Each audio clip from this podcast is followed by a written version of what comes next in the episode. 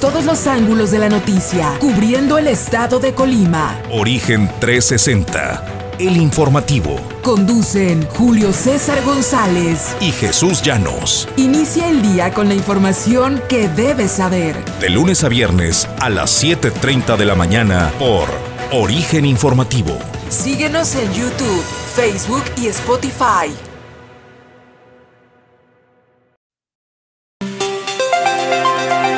Esto es Origen 360, el informativo. Recorremos el estado de Colima, desde las cálidas aguas del Pacífico hasta los imponentes volcanes, para presentarte la información que debes conocer. Bienvenidos a Origen 360, el informativo.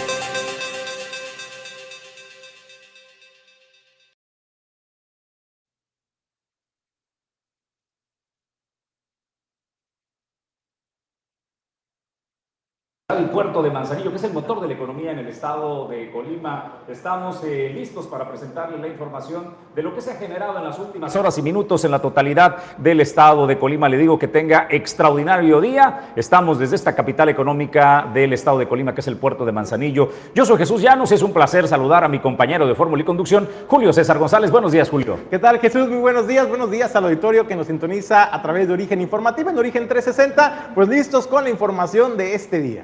Pues hoy le queremos hablar en el editorial de esta mañana, para que no se lo pierda en instantes, se lo vamos a presentar. México, en la antesala de volverse autoritario. ¿De qué va el tema? Pues no se lo pierda. Mientras tanto, quiero agradecer a quienes hacen posible que cada mañana nosotros presentemos el informativo de Origen 360.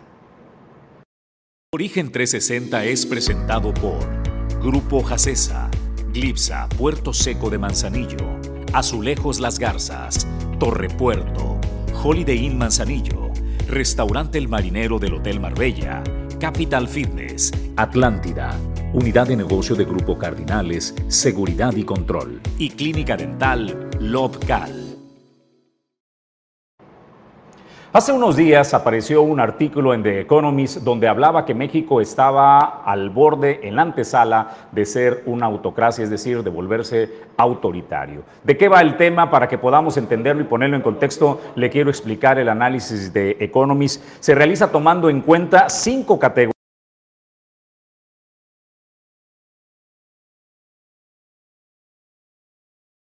cultura política y democrática y libertades civiles. Y la calificación de un país estriba en ser considerado una democracia plena, democracia deficiente, un régimen híbrido y el último, una autocracia. Estamos en el penúltimo, en la antesala. Nos hemos convertido en un régimen híbrido. Eh, ¿Quiénes se encuentran, por ejemplo, entre los países que muestran una mayor calificación para considerarse una democracia plena? Lo encabezan Nueva Zelanda, Alemania, Noruega, Canadá, Estados Unidos y Japón. Pero vayamos a las acciones. ¿En qué se basa para poder eh, decir que estamos pues en eh, el borde de la autocracia cuando se evalúa el proceso electoral y pluralismo? ¿Le parece que la intención del presidente del partido en el gobierno de Regeneración Nacional de Morena, eh, por sus siglas, que han emprendido una embestida contra el Instituto Nacional Electoral, lo que han propuesto como reforma pues a las instituciones electorales no tiene otra cosa que la intención pues de desarmar todo aquello que represente una evaluación del Ejecutivo y del ejercicio de gobierno, lo que mida, lo que evalúe eh, es incómodo para el presidente, ha desaparecido y va pues en el proceso de eliminar todas las instituciones de contrapeso. Insisto pues en el tema del proceso democrático, la más reciente confrontación eh, que tiene contra la autoridad electoral del país, que por cierto, esta misma autoridad electoral fue la que llevó el proceso en el que Morena resultó eh, el tsunami en las elecciones del año 2018 y es lo que estamos viviendo. En el 2021 también ganó la mayoría de las gobernaturas en disputas. Todos estos procesos, hay que señalarlo, eh, Julio César González, fueron conducidos por el Instituto Nacional Electoral, este instituto con el que ahora emprenden la embestida y su intención es desaparecerlo y crear un nuevo instituto eh, que lleve las elecciones o, de ser posible, bueno, pues regresarlo a la Secretaría de Gobernación, aquella época donde Manuel Barlet llevaba el conducto de las elecciones y que de repente daban abajo el switch y la falla del sistema. Ese es el tema, pues, eh, de la democracia y de la participación eh, política. Eh, ¿Cuál es otro tema también que se evalúa? Bueno, mucho ojo con el tema de la obra. La asignación de obras, Julio César González, Andrés Manuel López Obrador como candidato insistía pues en la corrupción cuando se hacía la asignación de obras eh, directas. Eh, miles de millones eran asignados de manera eh, directa y creo que tenía razón en muchos de los casos, amigos, compadres, gente cercana, políticos al poder en otras, en momentos como el PRI o como el PAN. ¿Qué está sucediendo hoy día? De las cosas que el presidente criticaba y pedía que se corrigieran, que eran las asignaciones directas, pues ahí le va la sorpresa. Durante el 2021, de 157.790 contratos que dio el gobierno federal para ejecutar obra pública, ¿sabe cuántas fueron asignadas de manera directa? El 80.3%. En la historia de la democracia del país nunca se había asignado tanta eh, obra directa. ¿Cuál es otra de las intenciones del presidente de la República? Debemos recordar que antes de finalizar el año emitió un decreto donde más valía pedir perdón que permiso. Su intención es que sus obras que él denominara estratégicas, obras carreteras en telecomunicaciones, ejemplo, el aeropuerto Felipe Ángeles, el tren Maya y todo lo que él dijera que era estratégico, no tendría impedimento. Lo que es más, en una semana los órganos encargados de regular y todas las instituciones que hoy día tienen que evaluar la viabilidad de una obra, entre ellas el impacto ecológico, simple y sencillamente iban a ser eliminadas de tajo. En una semana le tenían que dar la autorización al gobierno federal y si no se le daba la autorización, se entendía que la obra iba, eh, Julio César González. Eh, estamos pues en ese eh, momento donde son solo algunos signos de este sistema híbrido donde el presidente ha entrado pues en el borde de llegar a la autocracia. Creo que otra eh, de los signos, eh, Julio César González, preocupantes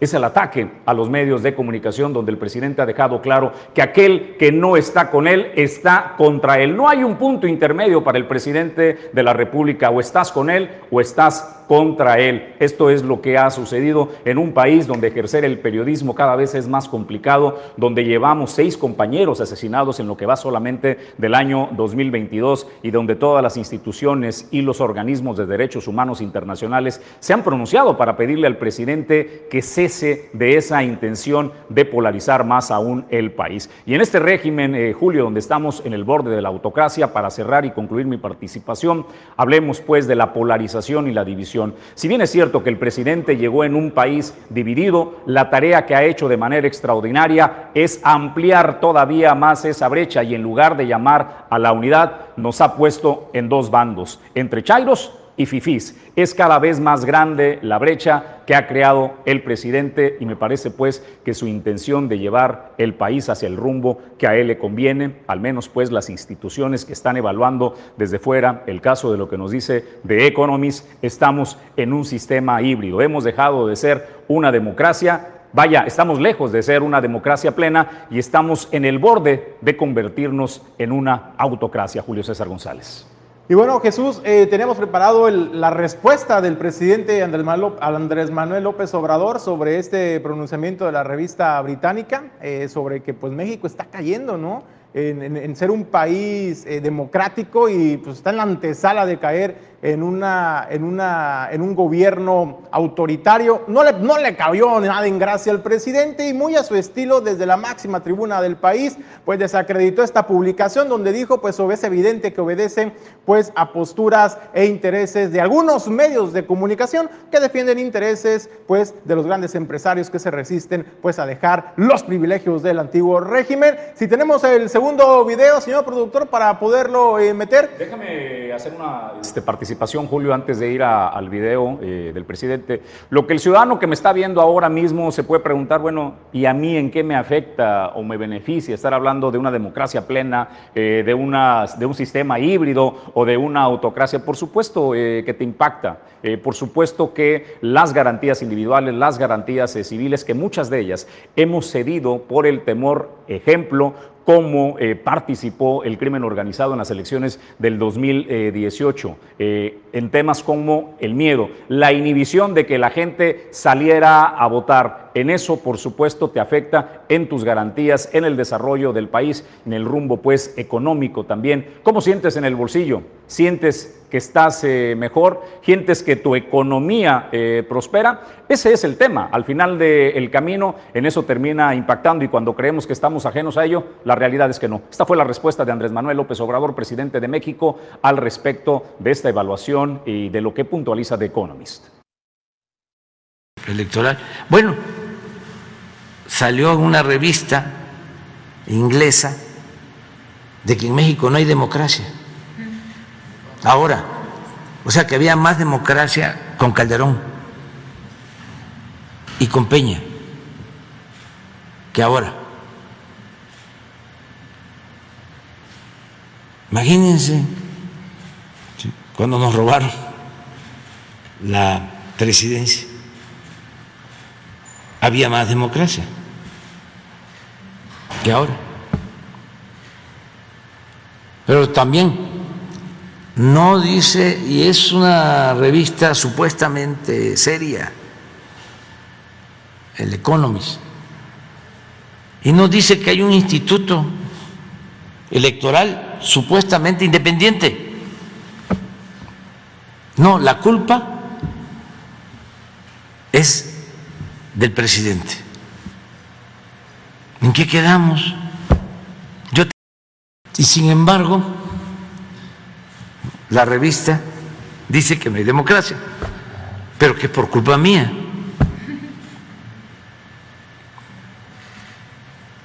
Entonces, hay toda una campaña que vincula los intereses del conservadurismo de México con los intereses de estos medios que defienden también a empresas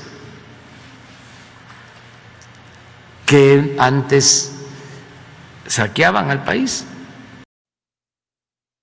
Pues es eh, lo que el presidente de la República, Andrés Manuel López Obrador, ha avisado pues, respecto a esta eh, publicación de, de Economist. Julio César González pues para finalizar el tema. Pues ahí está, la mejor opinión la tiene usted. Le invitamos a que nos deje sus comentarios de qué opina sobre esta, este estudio que realiza esta revista británica. También el pronunciamiento es válido del presidente de la República. Él se siente agraviado, todo lo que no le gusta al presidente y ha demostrado que tiene la piel muy sensible ante la crítica y ante los comentarios, no solamente de los medios de comunicación, sino de cualquier sector que se atreva a opinar diferente, a pensar diferente, a expresarse diferente en contra pues de sus ideologías, su proyecto de nación. Pues el presidente en automático pues va y le pone el mote de neoliberal o que defiende intereses perversos de los anteriores. Entonces, la mejor opinión la tiene usted. Déjenos sus comentarios y con gusto les vamos a dar lectura. Bueno, antes de ir a la pausa, al corte comercial, le quiero mandar este mensaje. Si usted está interesado en mejorar su economía, si quiere ser operador de tractocamión, si tienes, si tu papá, tienes un amigo o alguien que quiera pues este, involucrarse en el mundo del eh, transporte de carga, voy a conversar eh, con dos especialistas relacionados a este tema porque viene un curso en donde te van a dar todas las herramientas y mientras te capacitan para ese proceso vas a tener eh, un sueldo y además pues las prestaciones para que puedas tener la tranquilidad de aprender. Así es de que es una gran oportunidad. Yo estaré conversando con ellos en un instante. Vamos a pausa primero y regresamos con más información en Origen 360, la información desde todos los ángulos.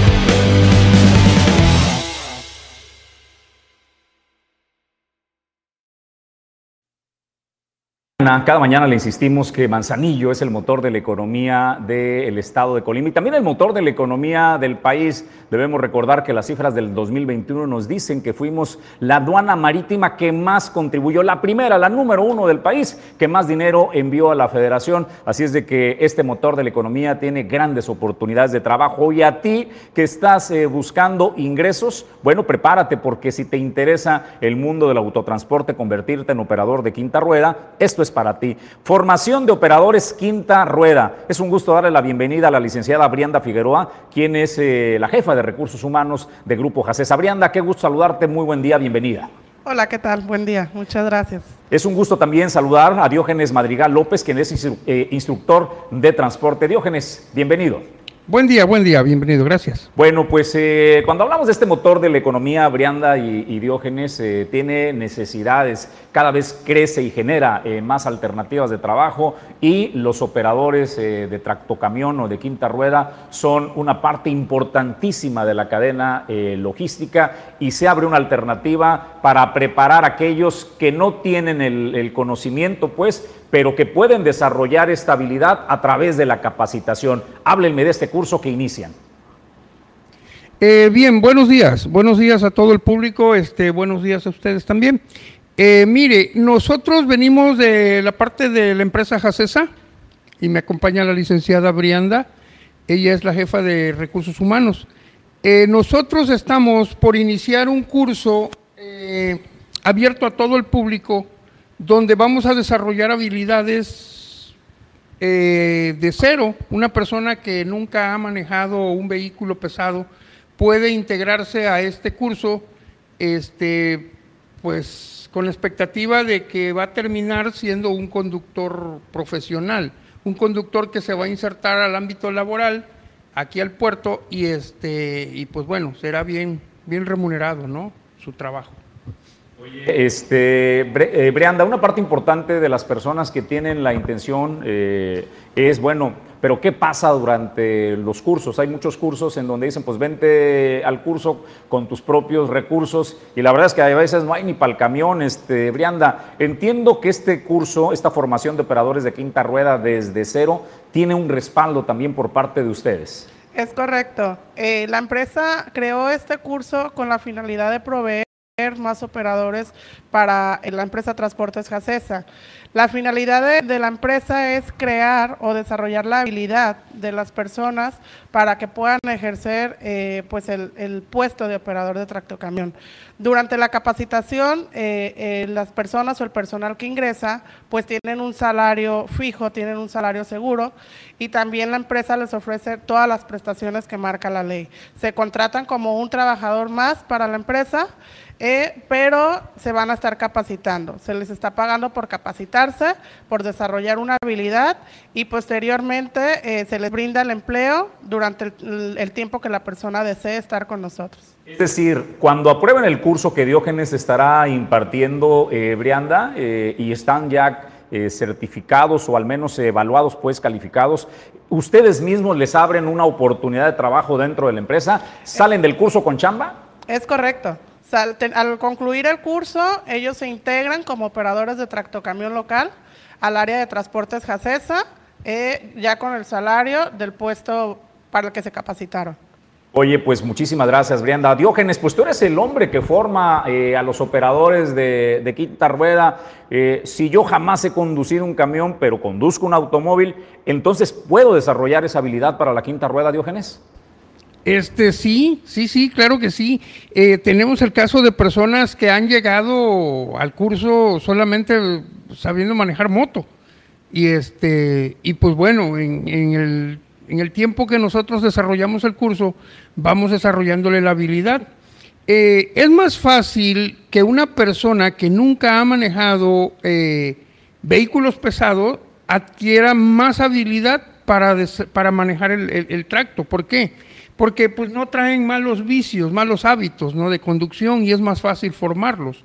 Este, por eso es de que este curso ya llevamos cinco generaciones en dos años y medio que llevamos laborando aquí con, el grupo Jacesa. hemos desarrollado ya aproximadamente como 30 conductores Entonces, este, pues ha sido, se puede decir que un éxito, ¿no? Porque son personas que han venido de no saber nada a, a insertarse a un ámbito laboral que es muy bien remunerado, muy bien remunerado porque este, un conductor ahorita de tracto anda ganando alrededor de sus 5, 6 mil pesos, entre 5 y 10 mil pesos a la semana aquí en el grupo Jacesa. Entonces, eh, pues no está tan mal, ¿no? No, no, no, no, no es mal sueldo como para que la persona le eche ganas después de concluir el curso este, a laborar aquí, ¿no? En el grupo. En cuanto dijiste eso acá, mi, mi socio y productor general Luis Quiñón se levantó de la silla, ya quiere irse Ya quiere irse, a anotar al, curso. Eh, ¿Cuánto tiempo dura eh, y, de, y de qué va este curso de formación de operadores de quinta rueda, Diógenes? Ok, este, el curso tiene una normatividad que tenemos que cumplir que es apegada a la Secretaría de Comunicaciones y Transportes. El curso nos habla de 180 horas, pero nosotros garantizamos eh, que el conductor mínimo, mínimo, por cada conductor tenemos que acumularle cin- 55 horas de pura práctica. Esas 55 horas cuenta individual. Hacemos grupos de cuatro conductores por unidad. Entonces, este, dentro de esas 55 horas el conductor tiene horas de maniobras, tiene horas de, conducción en carretera, lo cual nosotros formamos al conductor apto para que pueda manejar dentro de la ciudad. El conductor tiene que pasar por un tiempo de adaptación que son dos años conduciendo aquí en, ciudad de patio a- al puerto. Después de esos dos años se le vuelve a dar otra capacitación donde ya el conductor es para que pueda ser foráneo. Entonces los primeros dos años pues se la pasan aquí de patios a- al puerto, ¿no? Este, es una habilidad que cualquier persona la puede desarrollar. Tenemos el caso de Mireya, que por aquí estuvo con ustedes igual. Este, es una habilidad que se la podemos desarrollar tanto a hombres como a mujeres. Es un- una actividad eh, que aquí en el puerto se puede decir que no es de riesgo, no es de riesgo como andar en la carretera, ¿no? Una mujer, por ejemplo, en carretera se poncha o te- sufre una falla, pues se pone en riesgo, ¿no? Y aquí no, aquí, la- aquí andan ellas vigiladas y luego se hace mucho equipo de trabajo con los demás compañeros que también las apoyan. Y abrimos esta convocatoria pues para las mujeres también. Las mujeres si, las mujeres si quieren este, participar también lo pueden hacer. Aquí la licenciada ahorita en un momento les va a comentar los requisitos. Y, este, y pues bueno, es una buena actividad. El país y el mundo está sufriendo mucho por la carencia de conductores. ¿sí? Eh, es preocupante de que pues el puerto sigue creciendo y que siguen llegando más este más producto, más contenedores y que no hay mano de obra en la cadena logística que puedan seguir transportando esos contenedores hasta a su destino. Entonces, este, pues yo creo que es muy buena, muy buena este, iniciativa que ha tenido el licenciado Raúl Sandoval, este, en lo que viene siendo los dos años, casi tres años ya trabajando con él, este, en seguir haciendo conductores. ¿Por qué? Porque si nos sentamos a esperar de que nos van a llegar formados o caídos del cielo, jamás nos van a llegar. Tenemos que insertar gente que, y hacer interesante este, esta, esta ocupación para la población de aquí de Manzanillo, ¿no? Diógenes, eh, también en esta parte de la formación e iniciar eh, personas desde cero, sin vicios, me parece pues eh, que nos abre la ventana de oportunidad de formar conductores responsables. Y cuando generas esta conciencia de la responsabilidad de que es llevar una mole de acero, bueno, pues entonces podremos aspirar a ir disminuyendo los accidentes que se generan derivado de los, errores, de los errores humanos, Diógenes, y me parece que muchos de esos errores vienen de la falta de formación adecuada, ¿no? Sí, así es, así es. Este, la mayoría de los accidentes se considera que el 95% es causado por la mano de obra, por la falta de conocimiento, la falta de capacitación y el desarrollo de habilidades de la persona. Eh, por ahí, ahorita que está de moda el YouTube y todas las redes sociales, por ahí hay un video en YouTube de unas empresas que hacen una prueba de frenado con los vehículos. las, las empresas, los fabricantes eh, garantizan que los frenos están relacionados y adaptados y aptos para que el vehículo se pueda detener en caso de emergencia. Lo que pasa es el exceso de confianza y a veces el mal uso del vehículo que hace la persona. Este, la capacitación es una inversión. Yo invito a los, a los transportistas a que, a que inviertan en la capacitación, en que se capacite al personal, en que el, conductor no por haber ido a la Ciudad de México y haber regresado ya quiere decir que sea un conductor este, capaz, ¿no? De, su trabajo, no. El conductor se tiene que estar actualizando. La, industria del autotransporte día con día se va actualizando y va incorporando sistemas que al conductor se tiene que ir este, adaptando a esos sistemas, ¿no? Pues eh, Diógenes, si me permites conversar eh, con Brianda, a todos aquellas, eh, perdón, aquellos mujeres y hombres que son para ambos eh, sexos quienes pueden tomar esta capacitación Brianda, eh, pues ahora sí, ¿cómo le hago? ¿Cómo me inscribo? ¿Cómo puedo participar en este curso de formación de operadores de quinta rueda? Bueno, los invitamos a que se acerquen a las oficinas de recursos humanos, donde serán atendidos, se les hará el trámite de su solicitud de empleo. Eh, mm, los requisitos pues son para sexo indistinto, puede ser hombre, puede ser mujer. Eh, la convocatoria del curso está abierta para las personas que estén interesadas, eh, que estén comprometidas en participar en este curso. Solamente tendrían que acercarse a recursos humanos para iniciar su proceso. Una vez iniciado el proceso, se entrega la documentación correspondiente y se programa el curso eh, con el instructor, con el señor Diógenes, para arrancar. El curso tenemos tentativo, ojalá tener de 6 a 8 participantes para que estas personas se puedan formar como operadores en el periodo más o menos de un mes, mes y medio y posteriormente estén ejerciendo ya eh, el puesto.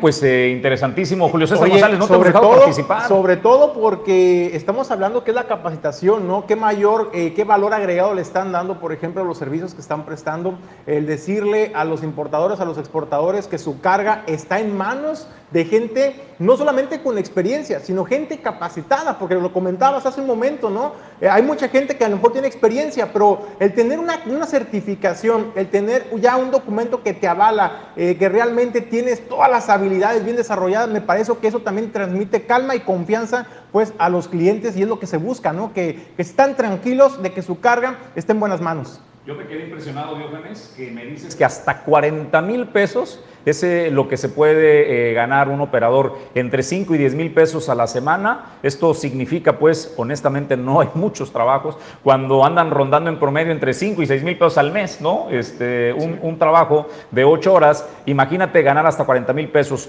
Pues dile a tu papá, a tu hermano, a tu compadre, a tu amigo o a la comadre, a la amiga, este, a la mamá, que aquí se abre una oportunidad. El ejemplo de Mireya, esta, una de las primeras mujeres que opera quinta rueda en el puerto de Manzanillo es un ejemplo de superación. Cuando se está buscando, pues, eh, el querer superar y llevar el pan a la casa, y vea qué forma de llevar el pan hasta 40 mil pesos al mes, pues por favor no desaproveche esta oportunidad que el grupo Jacesa abre este, este curso de formación de operadores de quinta rueda. Diógenes, gracias por tu compañía la mañana de hoy. Muchísimas gracias también a Brianda Figueroa, directora de Recursos Humanos de Grupo Jacesa. Muchas gracias, gracias a ustedes este, por esta oportunidad y estamos aquí para servirles. Muchas gracias. Gracias. Bueno, pues eh, no se olvide. Eh, oye, por último, ¿sabes qué nos faltó nada más, Brianda? Hay teléfonos de contacto y físicamente dónde se pueden presentar si son tan amables. Claro que sí. El teléfono celular es el 314. 146 3794. Ahí se pueden comunicar vía llamada o vía WhatsApp.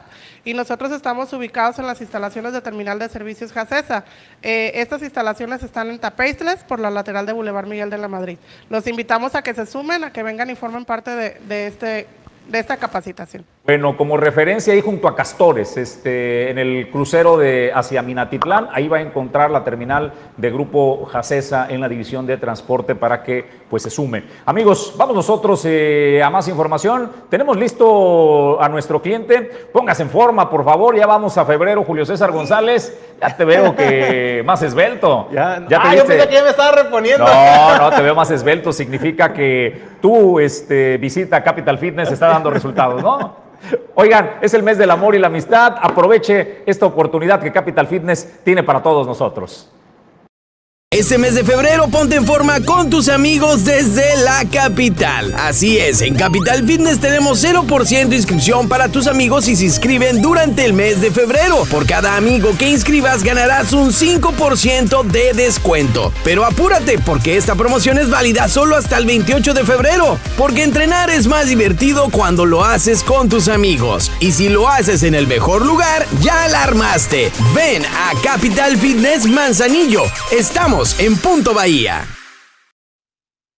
Pues eh, tome ya la alternativa, eh, vaya acompañado, llévese a la, vayan entre amigas, entre amigos, eh, lleve a la pareja, porque nada impulsa pues el tema del ejercicio, porque de repente cuesta trabajo iniciar, eh, Julio César González, pero sabes que cuesta muchísimo más trabajo la continuidad, que una vez que decidiste ir el primer día, comenzar con la constancia de aventarte al menos tres veces a la semana y a veces se necesita ese impulso de alguien que te esté diciendo, vámonos Julio, vamos a darle, ¿no? Claro, el que te esté motivando también, entonces, pues ahí está, no hay como cuidar de la salud, la verdad, entonces hay que ir donde está el mejor lugar, Jesús, y además, pues también tiene una vista increíble. Eh, eh, tiene entrenadores eh, certificados, el mejor equipo y el mejor lugar, eso es Capital Fitness, está en Punto Bahía, en la ciudad y puerto de Manzanillo, para que por favor aproveche esta oportunidad. Nosotros vamos a la información, Julio César González, la gobernadora y su grupo de seguridad, encabezado también por su secretario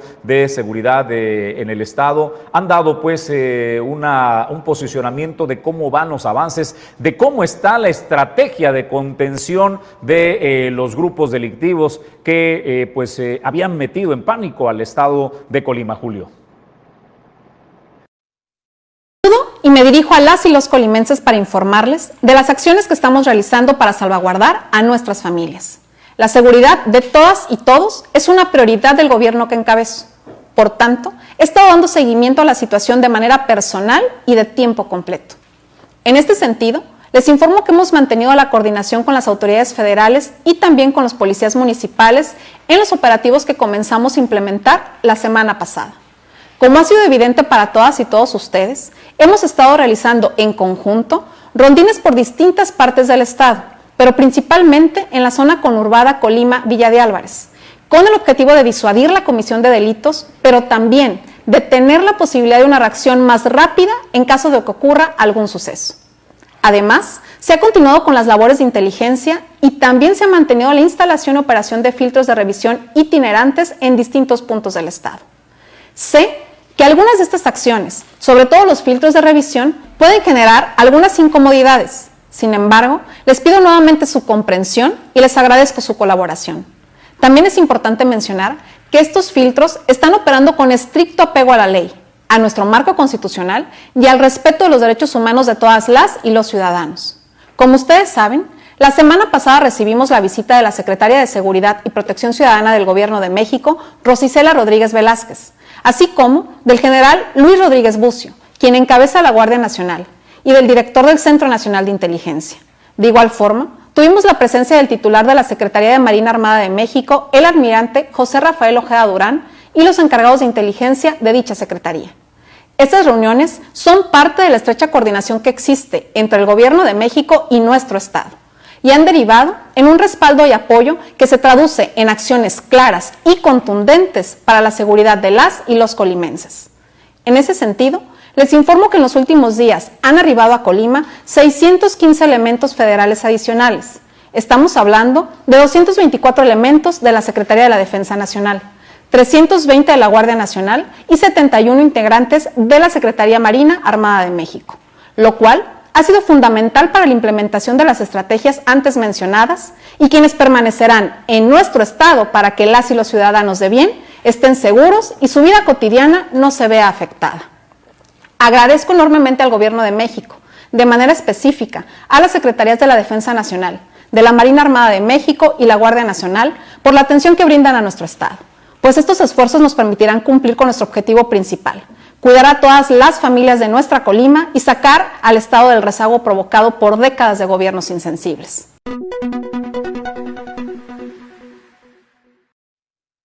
¿Quiénes acompañaban a la gobernadora Indira Vizcaíno? Pues eh, justamente a su lado Manuel Gerandi Ruiz, quien es el eh, secretario de Seguridad Pública. También estaba el comandante de la Sexta Región Naval, Rubén Alfonso Vargas Suárez, el comandante de la vigésima zona militar, Héctor Manuel Valles, y, el, y del coordinador también estatal de la Guardia Nacional en Colima, Domingo Tito Baena Salgado. Pues esto fue lo que dijo, más los datos eh, duros, Julio César González, que ya nos ha proporcionado. ¿Te llamaba la atención algo del discurso de la gobernadora? Dos, dos, dos cosas, Jesús. Eh, la primera es, eh, bueno, el remate que hace la gobernadora antes de cederle la voz a, a Manuel Gerandi Ruiz, secretario de Seguridad Pública que dice pues lo que, le, lo que le heredaron, ¿no? Lo que recibió de anteriores administraciones, gobiernos irresponsables, usted ya sabe, ¿no? Me parece que es un discurso que también está desgastando y así como se hace el llamado a los de enfrente, a los partidos políticos de que eh, no hagan leña de árbol caído, de que no le metan más ruido, creo que tampoco ese tipo de comentarios abonarían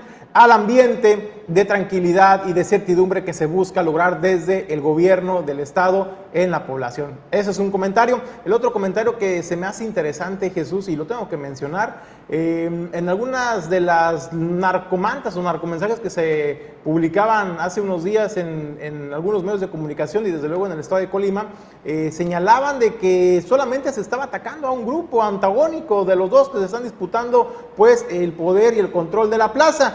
Me llama la atención lo que dice la gobernadora Indira Vizcaíno, porque lo que, lo que comenta es una respuesta clara y contundente a ese renglón nada más de este mensaje porque dice, y nosotros estamos atacando la inseguridad y no solamente a un bando o hacia un lado, dice la gobernadora. Entonces yo también me quedaría también con ese, con ese mensaje muy particular que emitió el día de ayer la gobernadora Jesús. Y bueno, eh, cuando le cedió el uso de la voz a Manuel Gerandi Ruiz Jesús, pues bueno, señaló, detalló, mejor dicho, son 7.500 vehículos los que se han revisado en estos puntos o retenes que se han instalado en diversos puntos estratégicos de la ciudad, eh, particularmente en la carretera que comunica el municipio de Coquimatlán, así como también en el municipio de Comala, que usted ya los ha de haber eh, visto, incluso eh, a lo mejor ya le tocó también que le practicaran la revisión. También indicó que eh, la gran mayoría de los elementos estatales y federales mencionados por la mandataria estatal se encuentran patrullando las calles y las principales avenidas,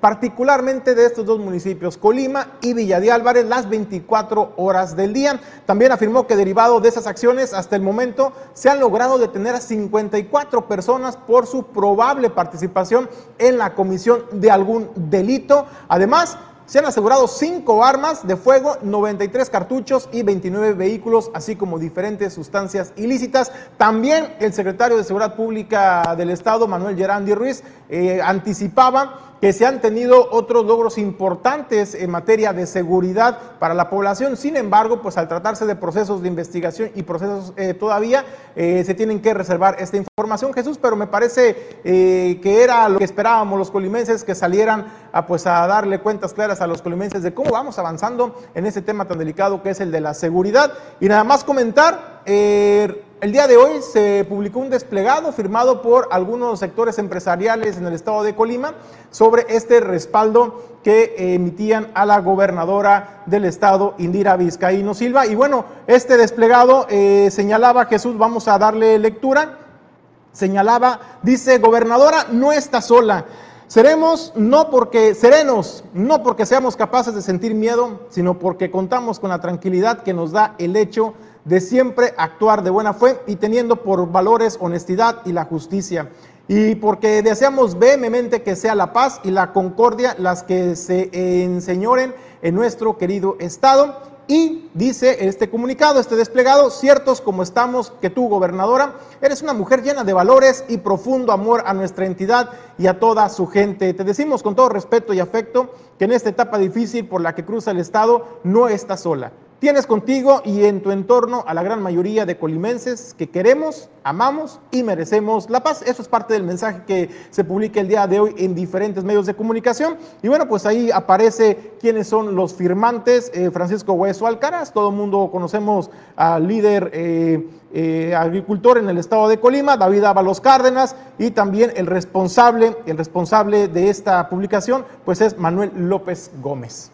Pues eh, Julio, la parte que nos ha faltado presentarle nada más son los datos duros, o sea, ¿qué se ha obtenido? Porque uno se pregunta siempre bien, están desplegados eh, en las calles, están haciendo retenes, revisiones al azar, pero ¿qué resultados han arrojado? ¿Ha habido detenidos? O sea, ¿qué ha prosperado? Bueno, sí, sí hay eh, datos que nos va a compartir precisamente el secretario de Seguridad en el Estado y esto es lo que nos dice, pues, acompañando a la gobernadora, precisamente Manuel Gerandi Ruiz nos da los datos duros y el resultado de estos eh, operativos, eh, Julio César González, en donde se han realizado detenciones, eh, decomiso de vehículos, armas, drogas. Es decir, sí están dando resultados los operativos. A mí la verdad me ha sorprendido la cantidad de detenciones. Más de 60 personas han sido puestas a disposición del Ministerio Público, eh, Julio, eh, en diversos, ¿no? O sea, tanto delitos federales como del orden estatal.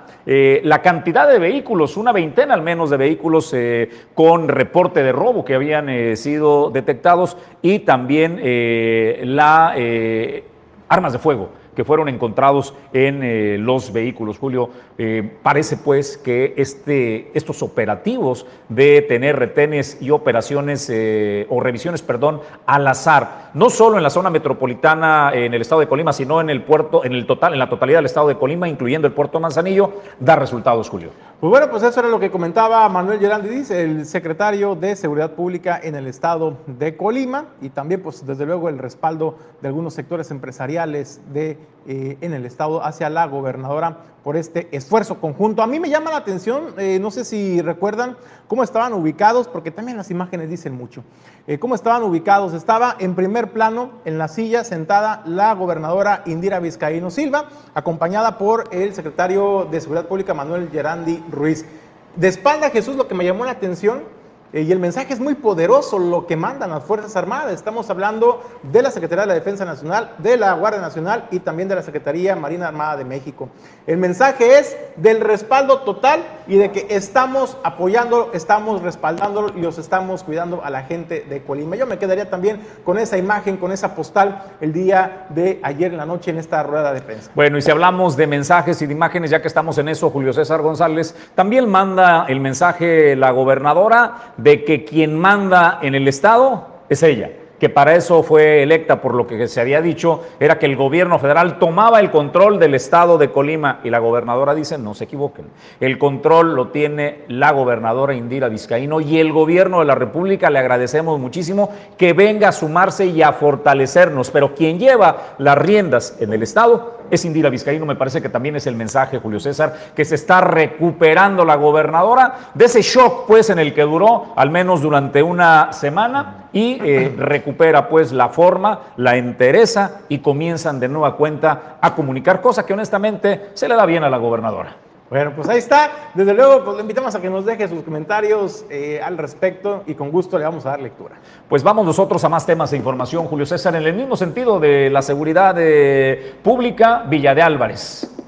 Eh, Villa de Álvarez, en el municipio de Villa de Álvarez, Jesús, pues bueno, hay que recordar que pues fue también la presidenta municipal Esther Gutiérrez la que había señalado eh, que en las próximas semanas se estarán eh, contratando alrededor de nueve elementos de seguridad pública municipal. Desde luego la cercanía con la población es importante, garantizando una respuesta de atención a los llamados de la población de por lo menos dos minutos, además de tener mayor presencia en barrios y colonias detectados con mayor incidencia delictiva. Si me permites, Julio, el tema Villa de Álvarez, a lo que quiero ir presentarle al auditorio, es que eh, a raíz pues de los hechos delictivos que se han presentado en el estado de Colima, los delitos de alto impacto. Bueno, eh, nos han eh, dicho que en Colima de Álvarez, en las últimas semanas, eh, colaboradores de la cadena Kiosco han recibido llamadas de extorsión de acuerdo al tenerte, bueno, pues nos dicen, Julio, que estas llamadas son recibidas en los centros de distribución. Edgardo Zamora nos presenta la información de qué está pasando en las tiendas de conveniencia y no solo pues en las tiendas de conveniencia de los kioscos. Me parece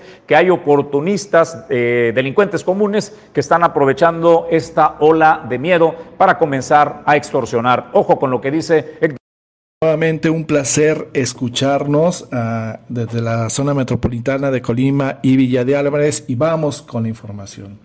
La situación de la inseguridad y violencia que se registra en el estado de Colima particularmente desde hace una semana en la capital y la zona conurbada con Villa de Álvarez, ha generado que se registren afectaciones a tiendas de conveniencia y diversos ámbitos empresariales. De acuerdo al titular del Capital Humano de Embotelladora de Colima, Julio César Salas Brum, se han implementado varios protocolos de actuación por parte de colaboradores de las tiendas, tiendas de conveniencia y algunas han optado por atender a puertas cerradas, sobre todo en las noches y en aquellas zonas donde se encuentran, que son en las zonas conflictivas. Eh, fíjate que estas últimas semanas, como bien comentas, han sido complicadas en el tema de seguridad. Muchas de las actividades normales que hemos tenido todos los, ciudadanos eh, de la zona conurbada de Colima se han visto trastocadas eh, por estos hechos. Sin embargo, en, en de Colima y en Kiosco, sí te puedo decir que respaldamos las acciones del gobierno estatal, la coordinación que han llevado con las instituciones y con el gobierno federal que tienen por misión salvaguardar nuestra seguridad, nuestra paz y la certidumbre. Eh, sin embargo, no te puedo mentir, han sido, han sido momentos difíciles que sí nos han llevado a modificar algunos de los procesos que tenemos eh, en, tanto en nuestras rutas como en las, en las tiendas. Sí hemos instalado procesos y protocolos un poco diferentes para poder hacer frente y darle seguridad a nuestros colaboradores. Salas Brun explicó que la última semana se ha tenido una baja aproximada de 20% derivado a que la gente tiene temor a salir a las calles por hechos que han ocurrido en la entidad. El empresario dijo que confían en el gobierno estatal en la misión de salvaguardar la seguridad, negocios y la propia población en el trabajo conjunto realizado con instituciones federales tales como la Secretaría de la Defensa Nacional, la Secretaría de Marina, y la Guardia Nacional, así como las Fiscalías General del Estado y de la República. Hasta aquí la información, nos escuchamos un poquito más tarde con más noticias.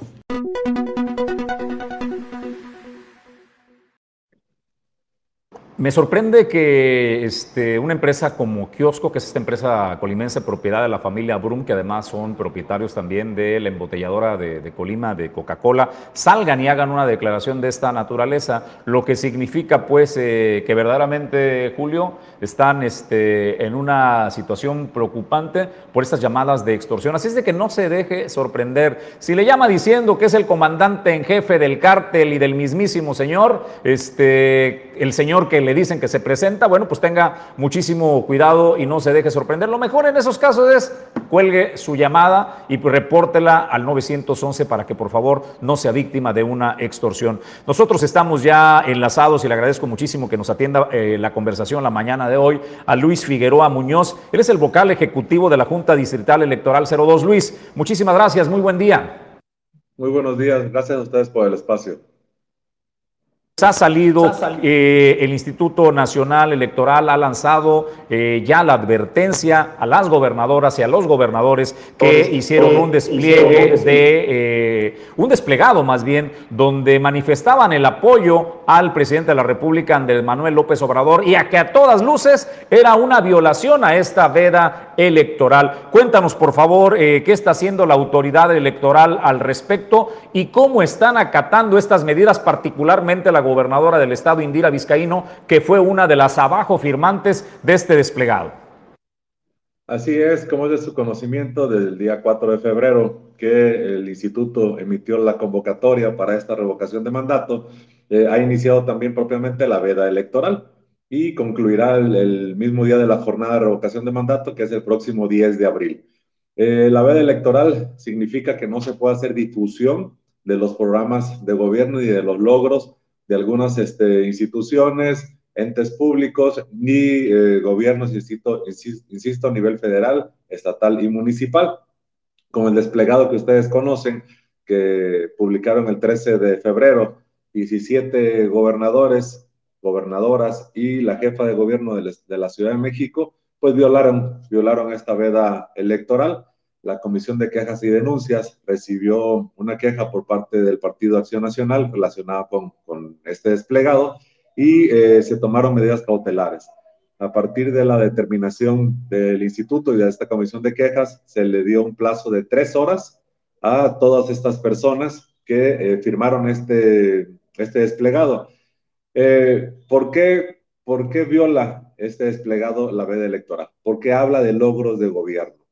Habla de logros de gobierno del, eh, del gobierno federal, del presidente de la República, particularmente desde que inició su sexenio, y así también eh, habla de temas de la revocación de mandatos, es decir, invita o insta a la ciudadanía a que participe el 10 de abril este, eh, en la opinión de que deben de prorrogar o de, que deben de seguir, perdón, este presidente de la República en su mandato, cosa que está prohibida porque el único autorizado por la Ley Federal de Revocación de Mandato para hacer la difusión es el Instituto Nacional Electoral y los organismos públicos locales electorales, caso particularmente de aquí de Colima, el Instituto Electoral del Estado de Colima.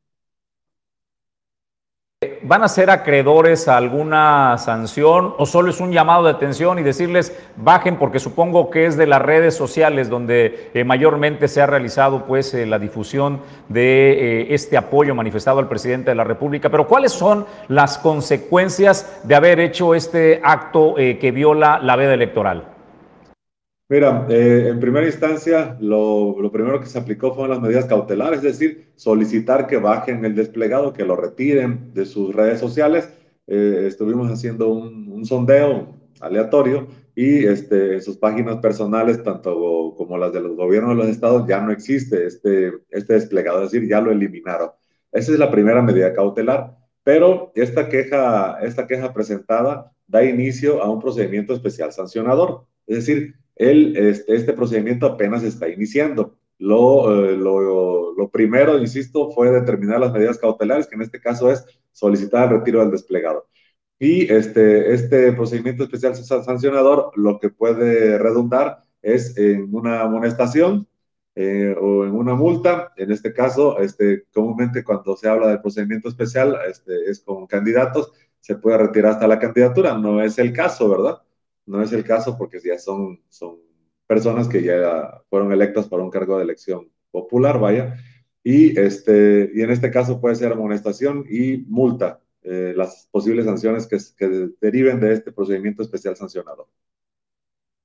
González. Pues nada, agradecerte, agradecerte Luis por eh, recibir el llamado de Origen 360, de Origen Informativo. Era importante conocer de viva voz de las autoridades electorales en nuestro estado, pues los alcances ¿no? de, esta, de esta sanción que emite por recomendación en una primera instancia el Instituto Nacional Electoral.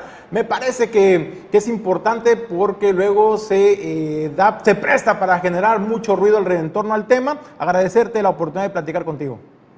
No, al contrario, muy agradecido con el espacio. Invitación, por supuesto, a todos los titulares de las dependencias y entes públicos a que se abstengan de eh, emitir opiniones, difusión de los logros de sus administraciones. Eh, insistimos nosotros en que la veda electoral no prohíbe las acciones de gobierno, es decir, los gobiernos pueden seguir trabajando, está en su responsabilidad el ejercicio de los recursos públicos que se le otorgan pero lo que está prohibido es difundir estos logros de gobierno. Eso es lo único que les pedimos, que se abstengan de difundir estos logros en cualquier medio, ¿eh? radio, televisión, eh, redes sociales, prensa, etcétera. ¿Tiempo de resolución en que puedan dictaminar el Instituto Nacional Electoral eh, sobre estas sanciones que nos platicabas? Perdón, no te escuché al principio. De la Si le puedes repetir la pregunta. Te preguntaba, Luis, eh, si hay un tiempo en el que el instituto pudiera resolver qué tipo de sanción se va a hacer ya a estas autoridades que participaron en esta violación a la vida electoral. Eh, pues mira, está en análisis, por supuesto, repito, el caso en la Comisión de Quejas y Denuncias y eh, pues el tiempo será el que determine las investigaciones incluso que puedan realizar. Digo, creo que no hay mucho que investigar, solamente es un desplegado este, ya les pidieron que lo tumbaran y no sé, eh, pronto debe haber una determinación respecto. ¿eh? Muñoz es el vocal ejecutivo de la Junta Distrital Electoral 02 con quien hemos conversado esta mañana en Origen 360. Muy buen día, gracias. Igualmente, gracias a ustedes. Eh, antes de ir a más información, Julio, solo, solo decir que me parece pues eh, que el Movimiento Regeneración Nacional, las gobernadoras y los gobernadores que han firmado este desplegado, eh, rebasaron la línea porque sabían perfectamente, y es un riesgo calculado, Qué increíble que las consecuencias son ínfimas, ¿no? Cuando, cuando sabes eh, que la ley o, lo que tendrás como consecuencia por firmar este desplegado, que no puede ser, este, ya lo, tenemos que, quitar si son tan amables, por favor, ya no puede ser, este, no, no se puede poner ya el, desplegado, pero a lo que quiero retomar y decir eh, es pues eh, un riesgo calculado sabían perfectamente lo que iba a suceder y sin embargo decidieron violar la ley, Julio. Es decir, la moralidad de la que tanto hablan eh, no existe, punto. Pues caramba, ¿no? Si una autoridad que es garante de respetar la ley, los reglamentos, los lineamientos, son los primeros en violarla, pues caramba, ¿cómo exigirle a la población también? Con el ejemplo se predica, señores, señores gobernadores de Morena, también a la gobernadora de Colima, Indira Vizcaíno Silva, me parece, me parece que no es del todo moral ni correcto esta actuación que acaban de hacer. También me parece que las sanciones o las repercusiones que pudiera haber por parte del Instituto Nacional Electoral son pues, ínfimas. Eso les permite hacer ese tipo de acciones. O sea, lo, pagan pues este al demás con la lana del pueblo, ¿no? La sanción que pueda eh, devenir de, eh, la amonestación de la autoridad electoral. Pero bueno, es momento de darle la bienvenida a nuestra colaboradora de eh, cada día que está aquí ya los jueves. La salud bucal es importantísima y vamos al tema de salud bucal. Esto es El origen de tu salud.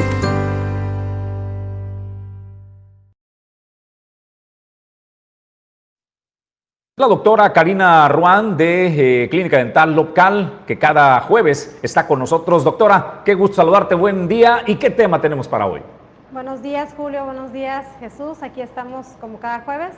Bueno, el día de hoy vamos a hablar acerca de el retrognatismo y el prognatismo. A lo mejor este tipo de, nombres no los conocemos y nos quedamos, ¿qué es eso, no? Pero es, lo, es muy común eh, que exista entonces vamos a hablar acerca de qué es, por qué, existen esas alteraciones, cómo se trata, qué tratamientos. Bueno, el, retrognatismo y prognatismo son problemas, son alteraciones en el crecimiento tanto dental como esquelético de la mandíbula y del maxilar. ¿sí? Por ejemplo, en el caso de un prognatismo es cuando la mandíbula crece en mayor dimensión a comparación del maxilar, del maxilar superior. O al revés, si es un retrognatismo, es cuando la mandíbula se queda pequeña y el maxilar superior crece en mayor volumen que, la mandíbula.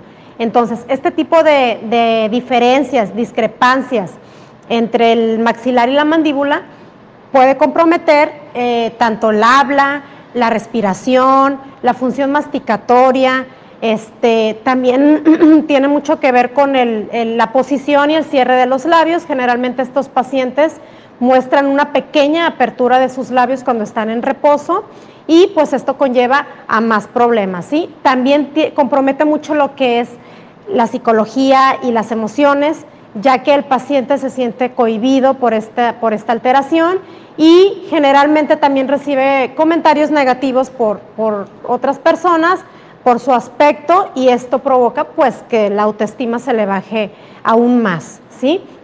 ¿Por qué eh, tenemos estas alteraciones? ¿Por qué se desarrollan? Bueno, este tipo de anomalías o deformidades se desarrollan, generalmente es hereditario, ¿sí? Generalmente es, genético, resulta que el papá, el tío, el, el primo también padecen este tipo de problema, pero también se asocia a este, efectos ambientales, neuromotores, algún síndrome que, presenta el paciente, algún traumatismo, golpe que haya tenido desde muy pequeño o incluso que, tenga o haya tenido algún tumor, también afecta en el crecimiento de la mandíbula y del maxilar. Pero generalmente en la mayoría de los casos este tipo de problemas son hereditarios, ¿sí? Alguno o, alguno o algunos familiares también presentan este tipo de de, anomalía. Entonces es ahora sí que el 80% herencia. Eh, ¿Cómo podemos identificar si tenemos algún tipo de problema de este tipo? Este, es fácil de, notar, es muy notorio. Eh, generalmente, por ejemplo, en un paciente con prognatismo, podemos observar que sus dientes inferiores de la mandíbula están sobrepasando los dientes superiores, sí, están mucho más adelante que los dientes superiores. Y al revés, en un paciente retrógnata, los dientes superiores están más adelante que los dientes inferiores. y también podemos observarlo en su perfil facial. ¿sí? Un paciente prógnata generalmente tiene el, perfil cóncavo. El mentón está más adelante de la base de la nariz, entonces su perfil se le ve cóncavo.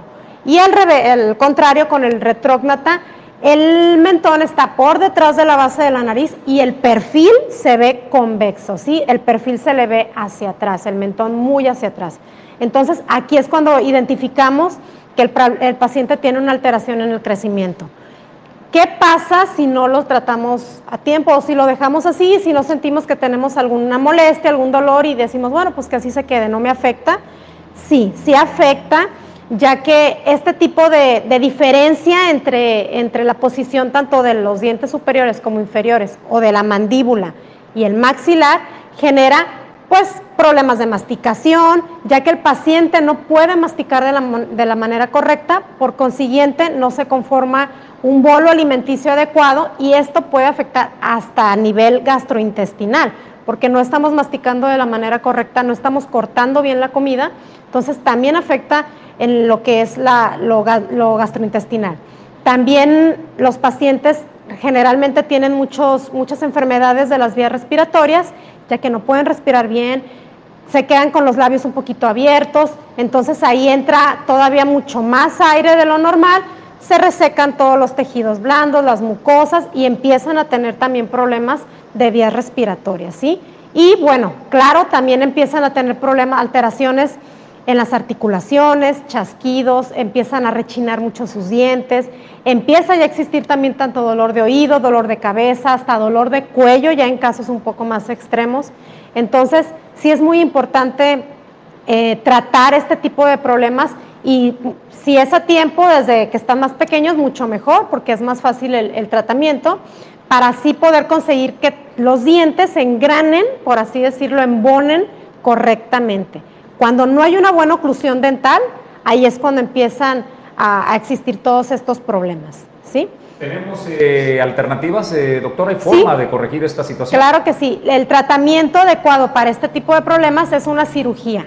¿Sí? Es una cirugía que se llama cirugía ortognática, la cual la lleva a cabo un maxilofacial, un especialista en todos los huesos de la cara y eh, se lleva a cabo mediante bajo anestesia general, el paciente no siente nada y todo es dentro de boca, ¿sí? Todo se hace dentro de boca, así que no, van a, no va a quedar heridas o cicatrices en la cara, o sea, todo es dentro y se hace mediante cortes de hueso, son cortes delicados de hueso, depende de lo que queramos lograr, ¿sí? O sea, hay que acomodar tanto el maxilar como la mandíbula, depende cuál, cuál huesito sea el problema, para darle una, una simetría, ¿sí? Una armonía en cuanto choquen los dientes. Y se hace mediante cortes de hueso, se colocan placas, tornillos de titanio, para darle esa armonía que estamos buscando. Y este tipo de tratamientos es multidisciplinario. El maxilofacial va de la mano con el ortodoncista.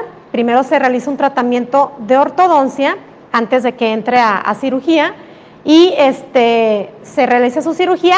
El, generalmente la, recuperación es de unas 3, 4 semanas y se tiene que continuar con el tratamiento de ortodoncia unos 4 o 5 meses más para darle ese embone final a los dientes. Sí, o sea, hay que, aquí es, el ortodoncista trata los dientes, lo dental, y el maxilar lo esqueletal, el hueso. Entonces va de la mano para tener un tratamiento óptimo y, correcto, ¿sí? Que el paciente se vea también de, eh, facialmente hablando, se ve estético, ¿sí? Que ya el, su perfil, todos sus tejidos blandos, sus dientes se vean de la manera correcta y de una forma estética más aceptable. Pues muchísimas gracias a la doctora Karina Roan que nos acompaña los jueves en Salud Bucal. ¿Cómo te ubican en redes sociales, doctora? ¿Y dónde te pueden encontrar para eh, consultas o asistencia? Estamos en, Facebook como Clínica Dental Opcal, ahí nos pueden eh, localizar, pueden ver, tenemos fotos de las instalaciones, ahí pueden este, también pedir información de lo, que, de lo que necesiten. Y estamos ubicados en Manzanillo Centro, en la calle Emiliano Zapata, número 43, ahí también... Eh, nos pueden encontrar. Mira, ahí aparece un cintillo este, debajo donde está el domicilio y el número de WhatsApp para citas eh, eh, para una consulta. Bueno, gracias a la doctora Karina Roal, muy buen día, doctora. Gracias. Nosotros tenemos que ir a una pausa brevísima y regresamos con más información en Origen 360, el informativo.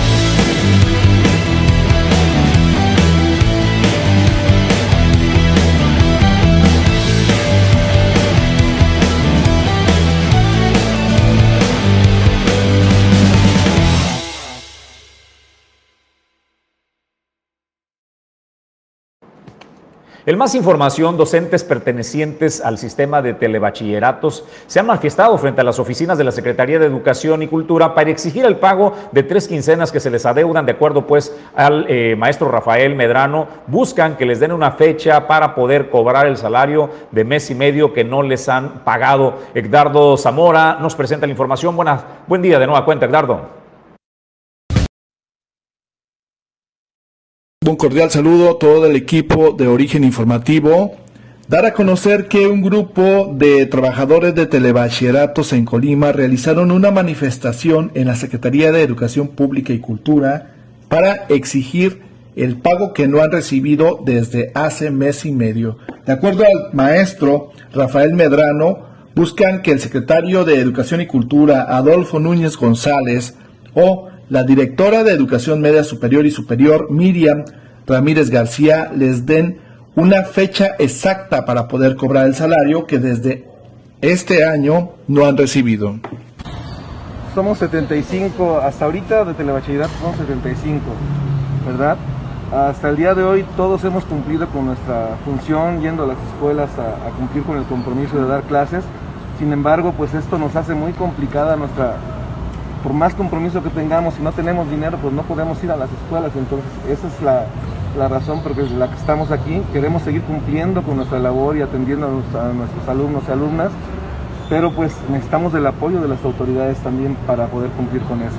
El docente mencionó que la situación económica les agudiza al no tener recursos económicos suficientes para trasladarse a sus centros de trabajo ubicados en comunidades rurales, argumentó que las autoridades educativas solamente les han dado promesas de pago y no se les ha cumplido desde hace mes y medio, lo que calificaron como injusto, ya que tienen gastos personales, familiares y profesionales que cumplir.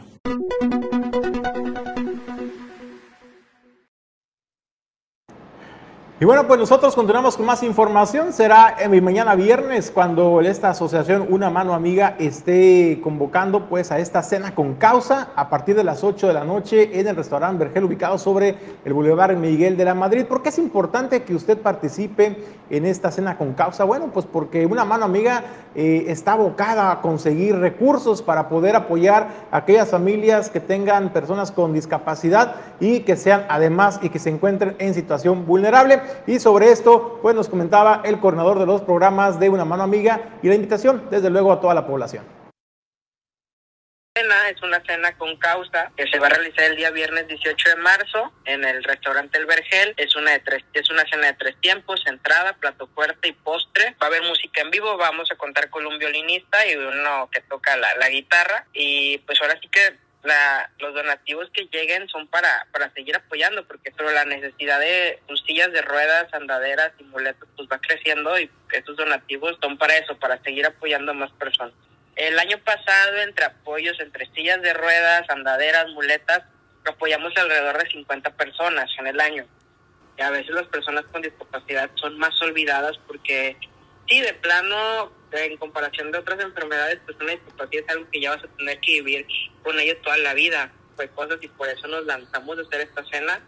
Y la idea es, y pues yo hago un llamado a, la, a las personas que, que nos apoyen, que donen.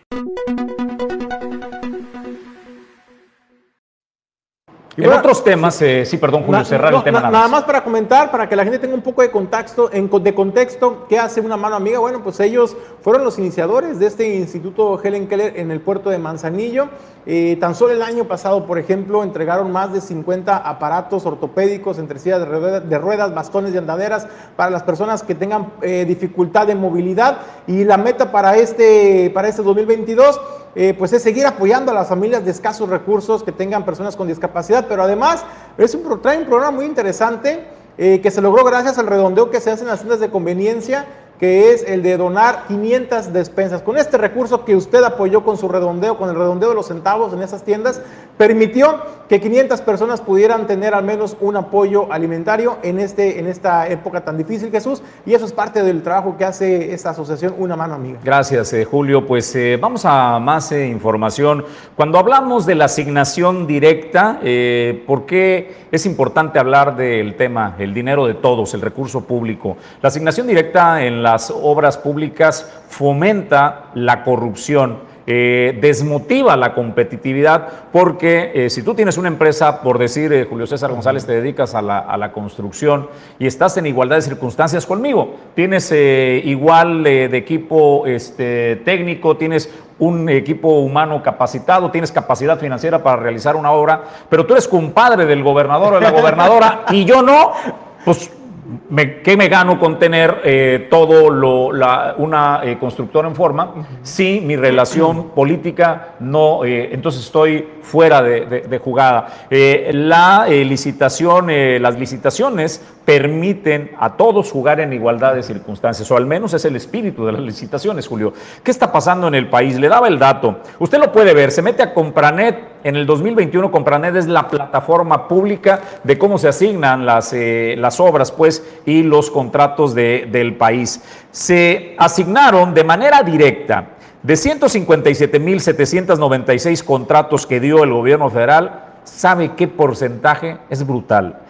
El 80.3% fue de forma directa, asignación directa, sin eh, ir a un concurso, sin poner en igualdad de circunstancias a personas que tenían las mismas habilidades o capacidades para hacerse de ese contrato. Aquí en Colima, la Cámara de la Industria Mexicana de la Construcción, la CEMIC por sus siglas, eh, está en contra de las adjudicaciones directas de obra pública, de acuerdo a lo que señala Carlos Maldonado, presidente de este organismo, Edgardo Zamora. Deseando que tengan una excelente mañana todo el equipo de Origen Informativo. Vamos con la información que se ha generado en la zona metropolitana de Colima y Villa de Álvarez. Una de las complicaciones que se han registrado ha sido la asignación directa de obras públicas en el sector de la construcción. Y al respecto, el dirigente de la Cámara Mexicana de la Industria de la Construcción en Colima, Carlos Maldonado Orozco, manifestó que la organización a su cargo está totalmente en contra, y no solamente a nivel local, sino nacional, de asignaciones directas de obra pública. Nosotros queremos que haya competitividad y la competitividad se da en la licitación pública. Inclusive las invitaciones a tres, creemos que debe ser un ejercicio que solo se utilice cuando hay temas emergentes, cuando urge un proyecto por algún desastre natural, por una condición como la que tuvimos en la carretera, por ejemplo, Villa de Álvarez, Minatitlán.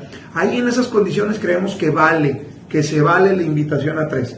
Pero pujamos y pugnamos todo el tiempo para que todas sean licitaciones de preferencia públicas nacionales, para que estén adheridas a la Ley Federal de Obra Pública y entonces estén precisamente en esta plataforma abierta que se llama Compranet. Por otro lado, Maldonado Orozco expresó que a partir del próximo lunes 21 de febrero se realizará el cambio en la dirigencia del comité directivo de la Cámara de la Construcción Delegación Colima y confió que se elegirá a alguien que seguirá por el rumbo del tema positivo para la organización enfocada en el rubro de la construcción. Para esto hay dos planillas, las cuales serán elegidas este próximo lunes. Así que la información escuchemos un poquito más tarde con más noticias generadas en la zona conurbada de Colima y Villa de Álvarez. Pues es momento de agradecer el favor de su atención. Origen 360 llega a la conclusión el día de hoy. Muchísimas gracias, Julio César González. Bueno, pues mañana los esperamos, 7.30 de la mañana, con más información. A Pedro Ramírez en, la, en los controles, gracias. Ulises Quiñones en la producción general. Yo soy Jesús Llanos. Mañana 7.30 le esperamos en el informativo de Origen 360. Extraordinario día.